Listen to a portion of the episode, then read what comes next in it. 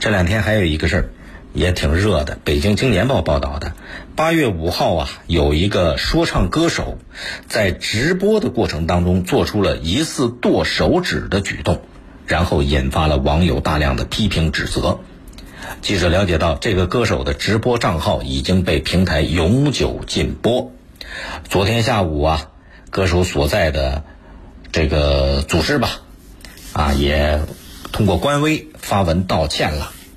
专家表示，直播自残的这种画面违反公序良俗，涉嫌违规。这里边平台没有尽到审核的责任。呃，每到电商这购物节的时候，大家都经常听到一个词儿叫“剁手”。那剁手什么意思呢？糟蹋钱、乱花钱。可是没见到真正剁手的。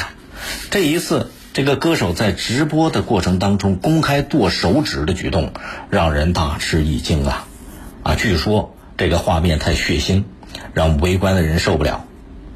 根据这个直播平台处置管理规定，该歌手的直播内容属于暴力血腥一栏当中的危害生命健康直播。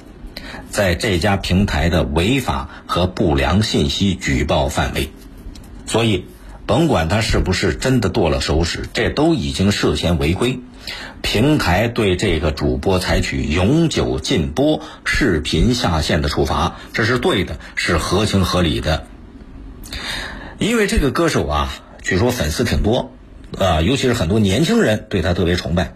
那你想，在这种情况下，作为一个。公众人物，他的言行举止啊，就会有很大的社会影响力了。尤其现在很多小年轻，他特别喜欢模仿偶像的言行。你说你直播过程当中来了一个直播剁手，这种血腥的行为，容易树立不良风气，诱发粉丝效仿自残。所以这种行为啊，在直播过程当中是非常严重的后果。这个事儿里边，作为歌手本人负有主要责任，一时冲动。违背了社会公序良俗，也涉嫌违法，必须要接受法律的制裁。可是，除了歌手本人之外，直播平台呢，也要做好监管啊！你得加强直播内容的审核，特别是名人主播、网红主播，需要有相应的应急保障机制，能够及时应对突发的意外情况，防范不良内容传播，防范负面影响扩大。